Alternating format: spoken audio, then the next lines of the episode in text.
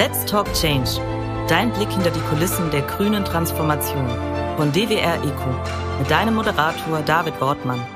Legen wir los mit Jutta Paulus. Jutta ist Mitglied im Europäischen Parlament und war jetzt auch zuletzt Verhandlerin des Renaturierungsgesetzes ein Wort, was mir, wie man gerade merkt, noch gar nicht so flott über die Lippen kommt. Äh, aber Jutta wahrscheinlich schon, oder? Weil du hast dich jetzt Monate darauf vorbereitet und da ist ganz viel passiert. Vielleicht kannst du mal ganz kurz mal äh, ein Highlight geben, was diese Woche denn überhaupt äh, gewesen ist.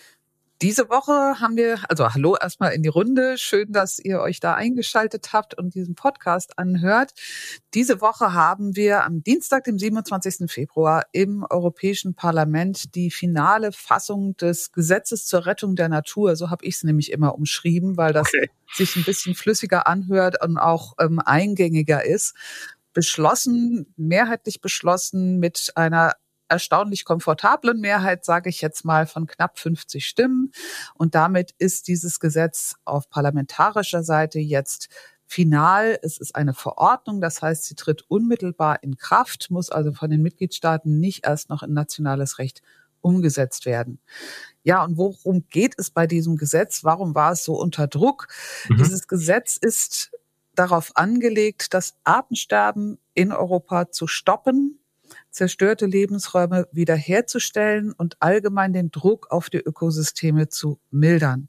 Ich habe ganz oft die Befürchtung gehört, ja, wir können doch jetzt hier nicht überall Wildnis machen. Ja, stimmt, natürlich nicht. Also Artikel 1 sagt 20 Prozent der See- und Landflächen der Europäischen Union. Das heißt natürlich nicht 20 Prozent sollen Wildnis werden. Das ginge ja gar nicht. Mhm. Aber kleines Beispiel, was sehr eingängig ist. Bestimmt haben ganz viele schon mal eine Streuobstwiese gesehen. Das sind diese Wiesen, meistens mit vielen Blumen und dann stehen da Obstbäume in mehreren Metern Abstand voneinander und diese Streuobstwiesen gehören zu unseren artenreichsten Ökosystemen. Mhm. Und trotzdem würden die nie und nimmer irgendwo auf natürliche Weise entstehen. Das mhm. heißt, das ist alles andere als Wildnis, aber es ist ein absolut schützenswerter und auch wiederherstellungswerter Lebensraum. Und darum geht es. Darum geht es. Trotzdem gab es ja Widerstand, weil es gab ja nicht eine absolute Mehrheit, sondern äh, gerade mal 50 Abgeordneten auf die insgesamt, wie viele Abgeordnete seid ihr im Europaparlament? Ja, wir sind 709, anwesend waren, ich glaube, 636 oder 650, sowas in der Größenordnung. Äh, genau, aber im Prinzip gut 50 Prozent war vielleicht einigermaßen komfortabel. Trotzdem, die Berichterstattung im Vorfeld hat ja auch gezeigt, da gab es eine riesengroße Diskussion. Wer kann denn überhaupt etwas gegen diese Ziele gehabt haben? Ja, das hat uns ja auch überrascht. Ja, also wir befinden uns in der UN-Dekade der Renaturierung. Das haben die Vereinten Nationen ausgerufen 2020. Die Europäische Kommission hat in ihrer Biodiversität Biodiversitätsstrategie 2020 auch schon angekündigt. Sie wird dazu ein Gesetz vorlegen. Das Europäische Parlament hat dann eine Resolution verabschiedet zu dieser Biodiversitätsstrategie und hat das nochmal bekräftigt und sogar angeschärft, die Ziele, hat also gesagt, wir wollen eigentlich mehr als diese 20 Prozent. Und da hat damals die Europäische Volkspartei, das sind also die Unionsparteien auf der europäischen Ebene, auch mitgestimmt. Das fanden die gut. Und hinterher ist ihnen dann aufgefallen, als die Agrarindustrie aufgelaufen ist und gesagt hat, das passt uns aber gar nicht in Kram, dass sie das doch nicht so gut finden. Mhm. Und wir haben eine unglaubliche Desinformationskampagne erlebt. Ähm, da kamen dann solche, solche Sharepics raus von einer großen Schere, die von jedem Acker zehn Prozent abschneidet. Mhm. Wir werden alle verhungern. Dann gab es ein Sharepick, es macht keinen Sinn, Dörfer abzureißen und Moore wieder zu vernässen. Als ob das jemals überhaupt irgendwer gefordert hätte oder ob das im Gesetz stünde. Das heißt, es ist im Vorfeld unglaublich viel Geld und Mühe und Lobbyismus reingeflossen, um genau dieses Gesetz zu verhindern. Und nach allem, was wir wissen, was wir mitbekommen haben, sind es hauptsächlich eben Copa gewesen. Das ist der Europäische Bauernverband mhm. und der Europäische Verband der Forstindustrie, weil mhm. natürlich diese intensive Art der Bewirtschaftung von Feldern und von Wäldern eben genau das ist, von dem wir weg wollen. Und das mhm. ist natürlich dann für insbesondere die großen Betriebe ein Störfaktor.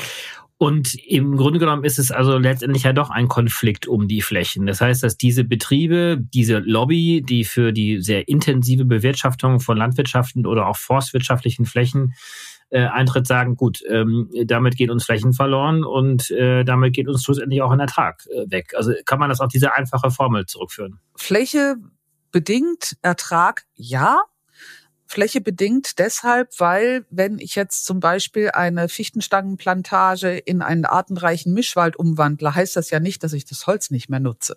Mhm. Das heißt nur, dass ich eben nicht Kahlschlag und Wiederaufforstung, wie es in Skandinavien halt immer noch üblich ist. Ne? Also das, was wir aus Deutschland eigentlich gar nicht mehr kennen, dass ganze Hektar von Wald einfach umgelegt werden und dann werden wieder neue Setzlinge gesetzt. Das macht man bei uns ja jetzt schon relativ lange nicht mehr, aber das ist in anderen europäischen Mitgliedstaaten noch gang und gäbe. Ähm, das geht natürlich für die Industrie sehr viel besser und sehr viel schneller. Ähm, aber wir wissen ja gerade bei uns, dass die Fichte gar nicht überlebensfähig ist. Das heißt, wir haben mit diesem Gesetz eigentlich die Chance, dass die Waldbesitzerinnen und Besitzer darin unterstützt werden, ihre Wälder klimafest und widerstandsfähig zu machen. Mhm. Ähnlich sieht's in der Landwirtschaft aus. Ähm, ich komme aus der Vorderpfalz. Das heißt, wir haben hier ähm, sehr viel Gemüseanbau, sehr intensive Bewirtschaftung. Und interessanterweise habe ich mich mal mit einem dieser großen Gemüsebauer unterhalten, weil mich das so interessiert hat. Habe gesagt, wie ist denn das eigentlich? Wie viele Flächen haben Sie im Eigentum? Eigentum, wie viel haben Sie gepachtet und wie ist das mit der Bewirtschaftung? Sagt er, ja, ich habe so circa zehn Prozent im Eigentum. Da mache ich natürlich nur Bioanbau, weil das, was ich auf den gepachteten Flächen mache, das macht ja den Boden kaputt. Das ist ja eine super Aussage, ganz toll. Mhm. Und das ist bei den großen Agrarbetrieben leider oft auch so, dass die viel Fläche zugepachtet haben und sie nicht unbedingt daran interessiert sind, eine langfristige ähm, Bodengesundheit zu erhalten, weil es ja gar nicht ihre Fläche ist. Mhm. Und wenn man mal in, ähm, ich sage jetzt mal Sachsen-Anhalt unterwegs war, da ist dann bis zum Horizont noch viel weiter nur Weizen. Das mhm. ist natürlich nicht das, was die Biodiversität fördert. Jetzt äh, sind die ja trotzdem durchgedrungen. Äh, 50 äh, Stimmen Mehrheit äh, heißt ja trotzdem, dass einige hundert äh, dieser Argumentation ja auch gefolgt sind. Äh, also einige hunderte Abgeordnete. Ähm, aus welchen Fraktionen war das denn jetzt vor allen Dingen? Ähm, da gibt's ja auch einige Bilder inzwischen, die ja auch über die sozialen Medien ja auch inzwischen kursieren. Aber vielleicht kannst du einfach mal so ein paar Akteure mal hervorheben und äh, vielleicht gleichzeitig deine Einschätzung mitteilen, ob denn da einfach ungeprüft äh, diese Argumentation ja einfach übernommen wird? Äh, gibt es dann trotzdem eine Art ja, Reflexionsprozess bei diesen Akteuren, die das Gesetz abgelehnt haben, äh, weil sie tatsächlich der Meinung sind, dass hier, ich weiß es nicht, was Arbeitsplätze zur Disposition stehen oder die Energie oder die ähm, ja also die Lebensmittelversorgungssicherheit. Also mit welcher Überzeugung wurde dann trotzdem dieses Gesetz dann abgelehnt? Also zum einen sind natürlich auf der ablehnenden Seite die Nazis und ihre Freunde, sprich die ID-Fraktion, Identity and Democracy nennen die sich, AfD, Lega Nord, Rassemblement National und diese ganzen unangenehmen Menschen, da war von vornherein klar, die werden dagegen stimmen, egal was da drin steht, weil sie eigentlich immer gegen ähm, Umwelt- und Naturgesetze stimmen. Ähm, aus welchem Grund auch immer, das will ich mit denen auch gar nicht besprechen, weil man versucht, so wenig wie möglich mit denen zu tun zu haben. Mhm. Ähm, bei der EKR-Fraktion, das sind europäische Konservative und Reformer, das ist also PiS-Partei und, und diese Leute, da hatten wir einige, die tatsächlich mit uns gestimmt haben. Ähm, eine Person aus, aus diesem Kreis, mit dem ich auf einer persönlichen Ebene ganz gut klarkomme, weil ich ihn für einen anständigen Menschen halte, der halt in Teilen sehr merkwürdige Ansichten hat, der hat beispielsweise auch mit uns gestimmt, ja, weil er gesagt hat, ja, ich bin selber Vogelliebhaber, ich sehe ein, dass wir das brauchen, aber die Fraktion als solche möchte so wenig europäischen Einfluss wie möglich und deren Argument war, ja, wenn es da was braucht, dann sollen das die Mitgliedstaaten selber machen, aber Europa hat da eigentlich nichts zu sagen, wir wissen selber, was am besten ist. Das sind halt die typischen Euroskeptiker, die eigentlich immer den Einfluss der EU so weit wie möglich draußen halten wollen, aber das Geld kann sehr gerne kommen. Mhm. Und bei der EVP-Fraktion, also wie gesagt, Unionsfraktionen auf europäischer Ebene, gibt ja in praktisch in jedem europäischen Mitgliedstaat ähm, eine ich nenne es jetzt mal christdemokratische Partei. Ähm, ja, da ist es einfach so, dass die sehr, sehr eng auch mit dem Bauernverband und mit der Agrarindustrie verbandelt sind und sagen wir es mal so, es nicht unbedingt ernst nehmen, wenn ähm, man freundlich darauf hinweist, dass der Bauernverband nicht unbedingt alle Bäuerinnen und Bauern vertritt, sondern im Wesentlichen Politik für die großen Betriebe macht. Mhm. Und die sagen dann, ja, aber die wissen doch am besten, wie es geht, weil die machen das doch jeden Tag. Wo ich denke, na ja, also wenn uns die Wissenschaft sagt, die Art und Weise, wie wir Land- und Forstwirtschaft betreiben, ist nicht nachhaltig, dann tendiere ich erstmal dazu, der Wissenschaft zu glauben. Mhm. Aber es ist ähm, sehr interessant. Ich habe mich beispielsweise mit Sebastian Lackner unterhalten, der ist Agrarökonom oder auch mit anderen Wissenschaftlern, die in dem Bereich forschen. Und die waren eingeladen in den Agrarausschuss des Europäischen Parlaments, haben da ihre Folien gezeigt, ihre Forschungsergebnisse vorgetragen und wurden ausgebuht. Man hat ihnen einfach nicht geglaubt. Also das geht wirklich tief in die Wissenschaftsleugnung rein und das ist natürlich alles andere als beruhigend. Mhm. Ähm, der Fraktionsvorsitzende der EVP, also der konservativen Parteien, ist ja der CSU-Abgeordnete Manfred Weber.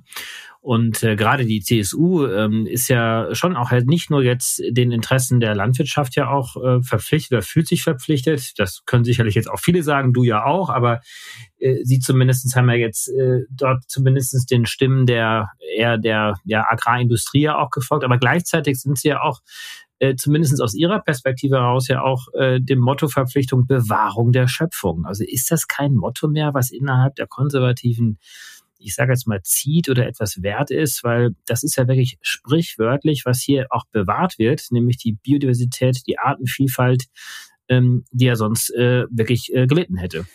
Das ist eine wirklich eine spannende Frage und ähm, da kommt das ins Spiel, was ich eben gesagt habe.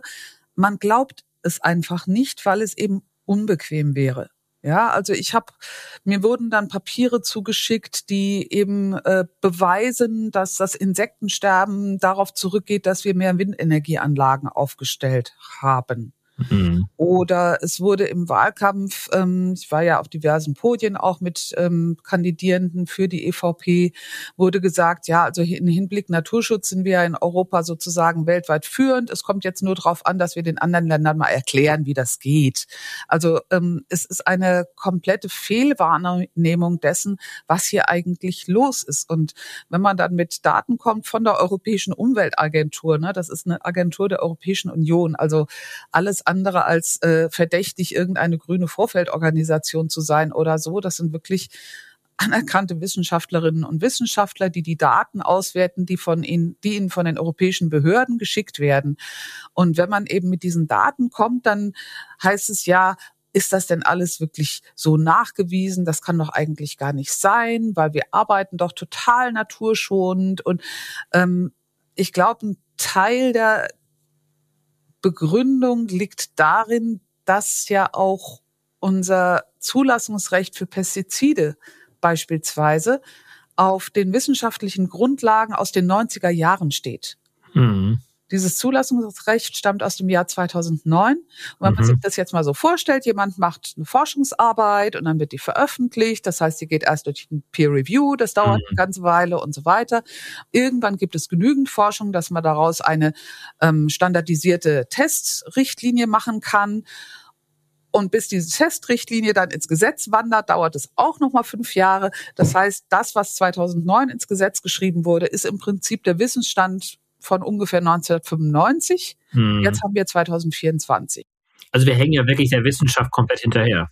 Von einem 30 Jahre alten Wissensstand. Hm. Nach dem, was man heute weiß, sind ganz, ganz viele Schäden in den Ökosystemen auch darauf zurückzuführen, dass wir so viele Fremdsubstanzen eingeführt haben. Hm. Ja, also da hängen wir ja wirklich äh, der Wissenschaft total hinterher. Ähm, wenn wir jetzt äh, bis 2030, das ist das Ziel dieser neuen Verordnung, 20 Prozent der Landflächen und 20 Prozent der Seeflächen der EU renaturieren, sind wir damit beispielgebend international oder siehst du dort äh, im Vergleich dann doch noch ja äh, inzwischen auch Gebiete, wo wir uns doch mal was von abgucken können? Also wir sind insofern beispielgebend, es ist das weltweit erste Gesetz, was sich überhaupt mit Renaturierung, mit der Wiederherstellung der Funktionsfähigkeit von Ökosystemen beschäftigt. Es gibt weltweit ganz viele Naturschutzgesetze, haben wir in der EU auch. Ne? Wir haben die Vogelschutzrichtlinie, wir haben die Habitatrichtlinie, also Fauna, Flora, Habitatrichtlinie. Wir haben die Wasserrahmenrichtlinie, die im Prinzip auch viele Naturschutzelemente enthält, aber ein Gesetz, was tatsächlich sich mit der Wiederherstellung, sozusagen der Reparatur von Schäden am Ökosystem, der Wiederherstellung und der Funktionsfähigkeit beschäftigt. Da sind wir wirklich weltweit die Ersten. Und das war auch ein ganz starkes Argument in Montreal bei der, den Verhandlungen zu dem Weltbiodiversitätsabkommen, ist die Europäische Kommission, also ich war ja da, ich habe das ja mitbekommen, ist mhm. die Europäische Kommission in den Verhandlungen immer wieder auch damit nach vorne gegangen, dass sie gesagt hat, ja, wir in Europa haben ganz, ganz viel falsch gemacht, aber wir wollen uns jetzt auf einen neuen Weg begeben. Das war also ein ganz starkes Argument. Auch wir haben dieses Gesetz schon in der Mache. Denn ähm, natürlich bekommt man, ich sage jetzt mal, aus Indien hochgezogene Augenbrauen, wenn die mitbekommen, dass wir uns aufregen wegen ich sag's jetzt mal etwas, etwas populistisch, ein paar Wölfen und sagen aber den Indern, bitte schützt eure Tiger. Also das passt ja nicht so wirklich zusammen. Mhm. Und von daher war das auch ein ganz starkes Argument. Ähm, es gibt allerdings weltweit viele und zum Teil auch sehr große Renaturierungsprojekte. Ich nenne jetzt mal das Thema Saiga-Antilope, die ja mhm. kurz vor dem Aussterben stand und wo es gelungen ist mit einem groß angelegten Projekt, wo natürlich auch internationale finanzielle Unterstützung reingeflossen ist, die Population zu retten und die Zahlen gehen jetzt wieder nach oben. Das ist natürlich eine wunderbare Erfolgsgeschichte. Hm. In der Tat. Ähm, wie geht's denn jetzt weiter? Also du hast ja eingangs gesagt, das tritt unmittelbar in Kraft. Ähm, was heißt das jetzt ganz konkret für die Nationalstaaten? Ja, das heißt ganz konkret, dass die Nationalstaaten jetzt in der Pflicht sind, Renaturierungspläne zu erstellen bis 2026. Also dafür haben sie jetzt erstmal zwei Jahre Zeit. Diese Renaturierungspläne sollen auch im Austausch mit Interessenvertretern erstellt werden. Sprich, natürlich sitzt da dann die Landwirtschaft mit am Tisch. Die Flächeneigner müssen mit an den Tisch. Geht ja gar nicht anders, ist ja klar. Mhm. Auch die Kommunen müssen mit an den Tisch. In Deutschland wird es auch eine Kooperation sein zwischen Bund und Ländern, weil ja in Deutschland mit dem föderalen System Naturschutz Ländersache ist. Und ähm, ja, da mache ich mal ein bisschen Eigenwerbung. Ich hatte gestern, also am 28. Februar abends noch mal ein Webinar, wo auch ähm, der Staatssekretär aus dem Umweltministerium, ja Niklas Gesenhus, mein Gast war. Und mhm. der hat ganz viel dazu gesagt, was im Detail jetzt auch das Bundesumweltministerium plant, wie man mit den Ländern zusammen diese Pläne und diese Strategien entwickelt. Ähm, diese Renaturierungspläne, wie gesagt, dafür haben die Länder zwei Jahre Zeit. Die auch praktisch zusammen mit ihren lokalen ähm, Behörden, aber eben auch Landeigentümern, Landnutzenden zu entwickeln. Dann müssen sie sie nach Brüssel einreichen, denn die Kommission hat ja dann die Aufgabe, diese ganzen Renaturierungspläne zusammenzubringen und mal auszurechnen, kommen wir denn auf unsere europaweiten Ziele? Mhm. Wir haben ja beispielsweise einen Bestandteil des Gesetzes, für den ich auch echt gekämpft habe, der war ja kurz vorm Verlorengehen, ist die Renaturierung von Mooren. Mhm. Und da hat die Kommission gesagt, bis 2030 sollen 30 Prozent der ähm, entwässerten landwirtschaftlichen Moorflächen renaturiert werden und davon mindestens ein Viertel tatsächlich wieder vernässt werden.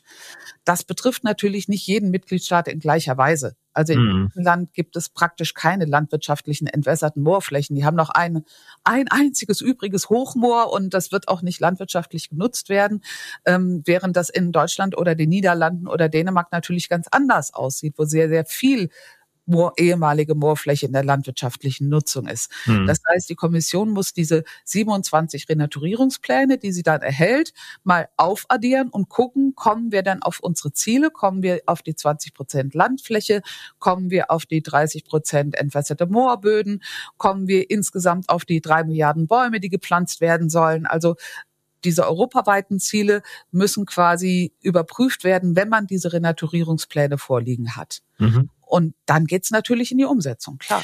Gibt's denn da jetzt äh, auch nochmal Vorgaben für die Nationalstaaten? Ähm, oder ist das so ein bisschen ein Überraschungsei? Ähm, man schaut sich das dann irgendwann mal 26 an, äh, wer dann was zusammengetragen hat und guckt dann, ob diese 20 Prozent tatsächlich zusammenkommen?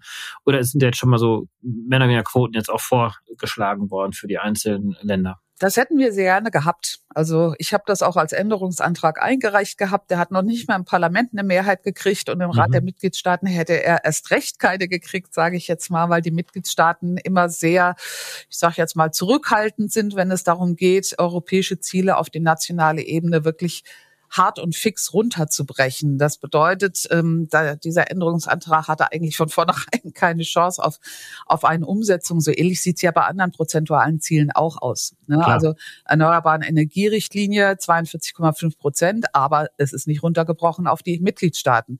Ja. Energieeffizienzrichtlinie 11,7 Prozent, aber die sind nicht runtergebrochen auf die Mitgliedstaaten. Also mhm. da haben wir immer auch als Parlament, selbst wenn wir als Parlament es schaffen, uns da auf was zu einigen, haben wir Schwierigkeiten, da den, den Rat der Mitgliedstaaten davon zu überzeugen. Deswegen, ich gebe dir recht, da ist sehr, sehr viel Flexibilität und am Ende des Tages wir werden sehen, ob wir tatsächlich es schaffen, diese Flächen und diese Ziele, diese Mengen so zusammenzubekommen. Wir sind in Deutschland da in einer privilegierten Position tatsächlich, weil wir mit dem Aktionsprogramm Natürlicher Klimaschutz schon eine, ja, doch nennenswerte finanzielle Unterlegung haben. Ne? Da geht es ja um knapp vier Milliarden Euro. Das ist jetzt nicht so ganz wenig. Damit kann man schon einiges anfangen. Mhm. Ähm, in der Tat. Und ähm, trotzdem ist die Gefahr natürlich da, dass jetzt nicht alle Nationalstaaten mitziehen ähm, und damit dann auch äh, die Ziele nicht erreicht werden. Ähm, jetzt werden wir ja auch so langsam Richtung Europawahl gehen. Äh, wir werden ein neues Europäisches Parlament bekommen in diesem Jahr ähm, auch eine sicherlich anders besetzte Kommission. Ähm, wie viel Risiko siehst du, dass das, was ihr jetzt verabschiedet habt, möglicherweise auch wieder zurückgenommen werden könnte durch ein zukünftiges Europaparlament? Das Risiko ist tatsächlich da. Das betrifft nicht nur das Nature Restoration Law, das betrifft auch andere Gesetze, die im Rahmen des Green Deal bereits verabschiedet worden sind. Herr Weber hat ja schon angekündigt, er wird in jedem Fall versuchen, eine Mehrheit zu organisieren, um das Verbrenner aus 2035 rückgängig zu machen. Und ähm, hat etwas sibyllinisch gesagt und auch andere Gesetze, die uns nur schaden, wolle er rückabwickeln. Mhm. Ähm, das Interessante ist ja, dass die christdemokratische Kommissionspräsidentin den Green Deal 2019 selbst als Europas neue Wachstumsstrategie angekündigt hat. Mhm. Sprich, sie hat gesagt, wenn wir es schaffen, unsere Industrie auf nachhaltige Füße zu stellen, ist das ein Wettbewerbsvorteil für uns, weil wir weniger Ressourcen verbrauchen, weil wir unsere Ökosysteme wieder gesunden lassen, weil wir eben dann langfristig wettbewerbsfähiger sind, als wenn wir weiter das alte extraktive Wachstumsmodell mit einer hohen Abhängigkeit von fossilen und auch Rohstoffimporten aufrechterhalten. Mhm. Und ja, es ist auch ein bisschen die Frage, welche von der Leyen bekommen wir denn jetzt? Ne? Bekommen wir die Green Deal von der Leyen oder die Frau von der Leyen, die vor zwei Wochen auf diesem Industriegipfel in, wo waren die nochmal irgendwo? Ich glaube Antwerpen, mhm. ähm, äh, gesagt hat, ja, jetzt brauchen wir einen Industrial Deal. Also es ist so ein bisschen die Frage, geht es weiter auf dem Weg, wir möchten innerhalb der planetaren Grenzen wirtschaften, wir möchten die ökologischen Krisen anerkennen und ähm, unseren Lebensstil, unsere Art zu wirtschaften entsprechend ändern. Oder sagen wir, wir machen jetzt einfach mal die Augen zu und klappen die Scheuklappen hoch und ähm, bewegen uns zurück Richtung 80er Jahre, als das alles noch irgendwie egal war. Das hm. ist ein bisschen die, ja, die Gretchenfrage und auch der Scheideweg, an dem wir uns bei dieser Europawahl befinden. Hm. Frau von der Leyen muss man ja dazu sagen, du hast es ja gerade schon indirekt auch ähm, gesagt, möchte ja nochmal ähm, Kommissionspräsidentin auch werden wenn du jetzt mal versuchst, dich mal so ein bisschen, ja, also sortiert mit der Frage auseinanderzusetzen, woran liegt das denn eigentlich, dass es jetzt innerhalb der Konservativen, wahrscheinlich müsste ich mit Herrn Weber jetzt auch mal bald ein Gespräch führen, aber wie, wie, wie erklärst du dir das, dass es trotz, und wir haben ja gerade über Bewahrung der Schöpfung gesprochen, es gibt ja unglaublich viele konservative Motive ja auch, warum wir uns ja um den Erhalt der Umwelt äh, kümmern sollten, warum wir eigentlich äh, als Zivilisation auf diesem Planeten ja versuchen sollten, innerhalb der natürlichen planetarischen Grenzen auszuleben, wie es dann doch dazu kommt, dass es schlussendlich dann eine solche ja, Mehrheit für diese Themen gibt und dass eine solche Stimmung auch wieder kippen kann. Denn Frau von der Leyen hat ja eigentlich gezeigt, auch sehr überzeugend, dass ja auch die Konservativen dort ähm, wirklich für diese Themen auch einstehen können, ohne dass es jetzt pauschal als grüne Ökospinnerei jetzt abgetan werden müsste. Hm, also ich fange mal andersrum an. Unabhängig davon, wer Kommissionspräsident geworden wäre 2019, sowas wie den Green Deal gab es nur wegen dieses enormen Drucks aus der Zivilgesellschaft, namentlich natürlich Fridays for Future, die Hunderttausende in ganz Europa auf die Straße gebracht haben und wo klar wurde, diese Wahl ist eine Klimawahl. Sie wurde ja auch als solche betitelt. Das ist ja auch mit ein Grund dafür, warum wir, wir Grüne im Europäischen Parlament so stark geworden sind. Stark in Anführungszeichen. Ne? Also zehn Prozent ist jetzt nicht wirklich stark, aber für Grüne ist das schon sehr gut mhm. europaweit. Und ich glaube, es war hauptsächlich unter diesem Eindruck, dass Frau von der Leyen gesagt hat, okay, wir gehen das jetzt an, weil der Druck aus der Bevölkerung ist da. Und in ihrer eigenen Fraktion hat man die Klimapolitik mitgetragen vor dem Hintergrund, na ja, da müssen wir jetzt anscheinend wirklich was machen, weil die Leute wollen das. Bei der Energiepolitik war es schon ein bisschen schwieriger. Das hat sich dann schlagartig geändert, als Putin die Ukraine überfallen hat, weil dann halt plötzlich doch recht, relativ offenkundig wurde, dass es schon nicht so gut ist, wenn man von Diktaturen abhängt, die dann einem auch mal den Gashahn zudrehen können, wenn ihnen gerade danach ist. Aber der gesamte Rest des Green Deal, wir hatten, haben ja beispielsweise auch keine wirklich andere Landwirtschaftspolitik bekommen. Mhm. Ähm, die Revision der Chemikalienverordnung REACH, die auch angekündigt war in der Chemikalienstrategie 2020, ist nicht gekommen. Sollte eigentlich vorletztes Jahr schon kommen, wurde dann verschoben auf letztes Jahr. Und letztes Jahr hat dann irgendwann ähm, die Generaldirektion Umwelt gesagt, wir haben es eigentlich fertig, wir dürfen es nicht rausbringen. Wir mhm. dürfen mhm. diesen Gesetzesvorschlag nicht vorlegen. Und das hat Frau von der Leyen natürlich auch persönlich abgesagt auf Druck der Chemieindustrie. Mhm. Das heißt, die, die beiden anderen planetaren Grenzen, nicht die, die das, die Grenze Klimakrise, wo wir so weit drüber sind, sondern die, wo wir eigentlich mindestens genauso weit drüber sind, Artensterben und Umweltverschmutzung, die haben wir mit diesem Green Deal noch nicht wirklich geschafft anzugehen. Und das waren auch diese beiden Sektoren, wo die Konservativen nie so wirklich überzeugt waren, dass man das tatsächlich braucht. Immer mit dem Verweis, ja, andere Länder machen es ja auch nicht oder bei denen ist es noch viel schlimmer. Hm. Finde ich immer eine etwas komische Aussage, aber ja, bei der Argumentation müssten wir auch Kinderarbeit wieder zulassen, ne?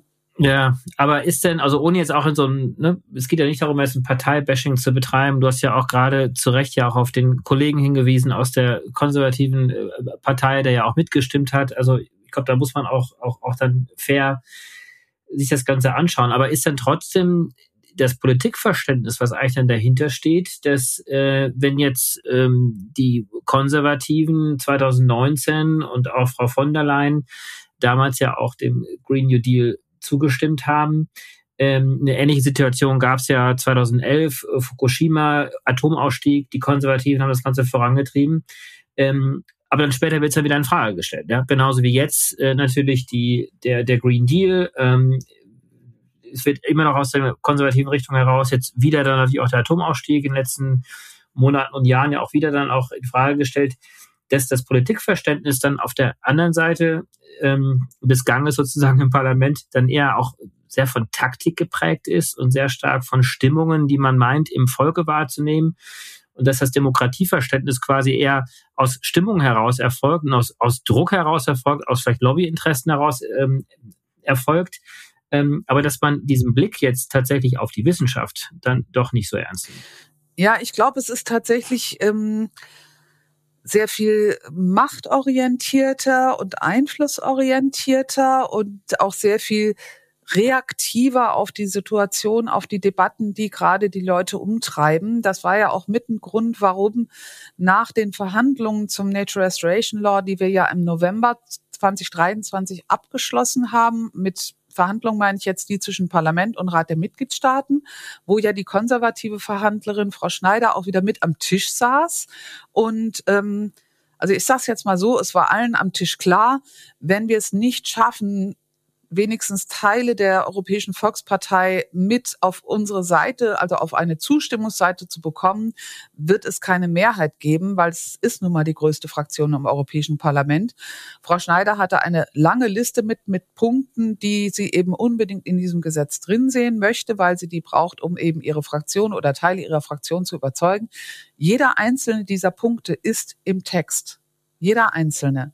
Mhm. Und trotzdem hat sich dann die EVP-Fraktion am Tag vor der Abstimmung mehrheitlich für ein Minus auf der Abstimmungsliste entschieden, also für Ablehnung. Und die Begründung, die sie brachten, war, Mitgliedstaaten könnten dieses Gesetz als Vorwand nehmen, um zusätzliche bürokratische Hürden oder Verpflichtungen für Landwirte einzuführen. Wo ich dann gesagt habe, ja, meine Güte, also wenn ein Mitgliedstaat das unbedingt will, dann braucht er dafür auch keinen Vorwand. Was mhm. ist das denn für ein Argument? Sprich, weil nur wirklich überhaupt kein Argument mehr übrig war, weil jedes einzelne Ding, was sie in dem Gesetz sehen wollten, von Ernährungssicherheit über den Satz, kein Landwirt darf verpflichtet werden, über die Freiwilligstellung von Indikatoren und, und, und. Also es war eine ganz lange Liste. Und dann sagt man, ja, es könnte zu mehr Bürokratie führen, wenn die Mitgliedstaaten es doof machen. Mhm. Finde ich jetzt nicht das allerstärkste Argument. Und ich habe generell den Eindruck, dass ja, dass, dass es eher darum geht, politische Macht auszuüben, auch in wichtigen Positionen zu sein, als darum, bestimmte sehr konkrete Inhalte umzusetzen. Mhm. Was, wo wir Grüne sozusagen mal vielleicht manchmal das Pendel zu stark in die andere Richtung ausschwenken, mhm. ne? dass wir eine ja. ewig lange Wunschliste haben, was es denn unbedingt braucht und ähm, das was die Verhandlungen dann halt auch schwierig macht, wenn die andere Seite drei Punkte hat und man selber hat 30, dann ist halt klar, man kriegt 27 davon nicht. Mhm. Vielleicht jetzt noch mal zum Ende unseres Gesprächs. Äh, mit welcher Bilanz gehst du jetzt persönlich, ähm, also aus dieser Legislaturperiode heraus? Es war ja deine erste Legislaturperiode im Europaparlament. Du sitzt seit 2019 im Parlament. Äh, du trittst natürlich jetzt auch wieder an. Ähm, aber was ist so deine, deine Gesamtbilanz jetzt der letzten fünf Jahre? Also meine Gesamtbilanz ist tatsächlich positiv. Sonst würde ich ja auch nicht wieder antreten. Wenn ich jetzt gesagt hätte, das war alles ganz furchtbar und ich habe überhaupt nichts erreicht und das ist nur eine große Zeitverschwendung, dann hätte ich mich nicht wieder auf einen Listenplatz beworben. Nein, meine Gesamtbilanz ist durchaus positiv. Natürlich ist es so, dass wenn man als 10-Prozent-Partei ähm, bestimmte Änderungsanträge stellt oder Wünsche hat, dass man die eben nicht alle durchbekommt. Aber wenn ich jetzt gucke, was habe ich erreicht? Die Schifffahrt ist im Emissionshandel. Wir haben ein relativ hohes Ziel für Energieeffizienz in der Europäischen Union. Wir haben die Datenzentren endlich in der Energieeffizienzrichtlinie drin. Ich war Verhandlerin, Hauptverhandlerin für die Methanverordnung, also Methanemissionen im Energiesektor, die schlussendlich, wenn wir quasi alle Stufen umgesetzt haben, das Potenzial hat, ähm, weltweit so viel CO2-Äquivalente einzusparen, wie es zwei Drittel der jährlichen Emissionen Deutschlands entspricht. Das ist jetzt nicht wenig. Und das solche Dinge kann man wirklich nur auf der europäischen Ebene umsetzen und ähm, gerade das Nature Restoration Law war natürlich wirklich mein Herzensprojekt und ich bin unglaublich froh, dass wir es jetzt über die Bühne haben und dass wir jetzt wirklich das Potenzial haben, auch tatsächlich das Artensterben in Europa mal mindestens zu verlangsamen, wenn nicht aufzuhalten. Aber der Green Deal ist noch nicht fertig. Und deswegen will ich natürlich weitermachen. Wir müssen bei der Chemikalienbaustelle weitermachen. Genau, dann äh, mach doch nochmal schnell deine Strichburgliste. Was nimmst du dir denn vor jetzt für die nächste Legislaturperiode? Was ist realistisch auch zu erreichen? Ja, natürlich hängt viel davon ab, wie sind die Mehrheitsverhältnisse, was findet man auch für Mitstreiterinnen und Mitstreiter. Das Schöne ist ja, dass man fraktionsübergreifend zusammenarbeitet, weil wir halt eine andere Arbeitsweise haben als der Bundestag. Eben nicht, hier ist die Regierung und da ist die Opposition und äh, alles spielt sich nur innerhalb jeweils dieser beiden Kammern ab, sondern nein, es ist bei jedem Gesetz bilden sich auch neue Allianzen und es kommt sehr stark darauf an, welche Personen verhandeln was mit. Ja, und natürlich mit den Mitstreiterinnen und Mitstreitern in anderen Fraktionen würden wir sehr, sehr gerne mit dem Chemikalienrecht tatsächlich zu einer moderneren Herangehensweise kommen, nämlich ähm, nicht erst gucken, was kommt hinten raus und das versuchen wir zu regulieren, sondern tatsächlich zu gucken, womit fangen wir denn vorne an? Wäre es nicht vielleicht sinnvoller von vornherein dafür zu sagen, sorgen, dass nur die, der, die nachhaltigste Substanz für einen bestimmten Zweck verwendet wird. Dass man bereits bei der Zulassung schaut, wie sieht es eigentlich mit der Ressourcenintensität, Energieintensität der Herstellung bestimmter Chemikalien aus. Ähm, Zweiter Punkt auf der Liste Pestizidverordnung. Ich habe es vorhin schon angesprochen. Wir müssen es endlich an den Stand der Wissenschaft anpassen, weil wir einfach aufgrund von völlig veralteten Sichtweisen Pestizide zulassen. Sonst wäre es beispielsweise auch nie zu dieser Verlängerung von Glyphosat gekommen, wenn wir da ein moderneres Pestizidzulassungsrecht hätten. Dritter großer Punkt Vernetzung von Ökosystemen. Da kann man ganz gut auch auf das Nature Restoration Law aufbauen, wo ich eigentlich einen eigenen Artikel zum Thema Vernetzung drin haben wollte, keine Mehrheit gekriegt habe, wie das halt so ist. Aber da werde ich natürlich der Generaldirektion Umwelt weiter auf den Keks gehen und sagen, Leute, da brauchen wir einfach Richtlinie, da brauchen wir ein Rahmenwerk. Wir haben ein Rahmenwerk in Europa für die Vernetzung von Verkehrssystemen. Wir haben ein Rahmenwerk für die Vernetzung von Energiesystemen. Aber wir haben keins für die Vernetzung von Natur. Und ich meine, natürlich ist es sinnvoll, ähm, Verkehrssysteme miteinander zu vernetzen, damit nicht das eine Mitgliedsland irgendwie hier mit der Schiene aufhört an der Grenze und das andere fängt 20 Kilometer weit entfernt an. Das wäre ziemlich schwachsinnig. Bei Stromleitungen, Gasleitungen genau dasselbe. Aber bei der Natur haben wir das nicht. Und es sind nun mal nicht alle Spezies mit Flügeln ausgestattet. Das heißt, es wäre schon sinnvoll, auch Ökosysteme so miteinander zu vernetzen, dass die der genetische Austausch gewährleistet ist. Ich will jetzt nicht zu tief ins Detail gehen, aber wir haben etliche Populationen auch in Schutzgebieten, die sind funktional ausgestorben, weil der Genpool so klein ist, dass quasi die kleinste Störung von außen, irgendein Virus, sonst was ausreichen würde, damit die ganze Population wegstirbt. Man merkt, Jutta, du hast noch viel vor und du hast sicherlich eine nächste Legislaturperiode verdient im Europaparlament. Du hast ja einen recht aussichtsreichen Listenplatz ja auch die erstritten bei der Grünen Partei. Äh, vielleicht kann man zum Schluss auch noch sagen, äh, dass es sich wirklich lohnt, dir auch auf den sozialen Medien auch zu folgen. Du bringst dort wirklich sehr interessanten Content rüber. Deine Homepage ist unglaublich gut sortiert mit all den Informationen, die du hier ja auch schon rübergebracht hast. Ähm, also insofern kann man dort auch noch einiges nachlesen, was wir hier wahrscheinlich nicht allzu sehr in der Tiefe haben besprechen können. Jutta, ganz, ganz herzlichen Dank und viel Erfolg beim Wahlkampf. Ja, ganz herzlichen Dank dir. Es war sehr, sehr schön, diesen Podcast mit dir zu machen. Und du machst überhaupt einen total geilen Podcast. Aber da brauche ich ja jetzt auf diesem Kanal nicht für zu werben, weil wer das hört, hört dich ja sowieso schon. Ganz herzlichen Dank für deine Arbeit und vielen Dank auch für die guten Wünsche. Super. Also bis bald. Tschüss. Danke dir. Ciao. Das war's. Wir hoffen, dir hat's gefallen. Wenn es so ist, würden wir uns sehr über eine positive Bewertung und ein Abo freuen. Und falls du noch tiefer hinter die Kulissen schauen möchtest, kannst du dich über www.dwr-eco.com ganz einfach bei uns melden. Dieser Podcast wird von DWR Eco produziert, deiner internationalen Cleantech-Beratung für Markt- und Geschäftsstrategien, Politik, PR und Kommunikation.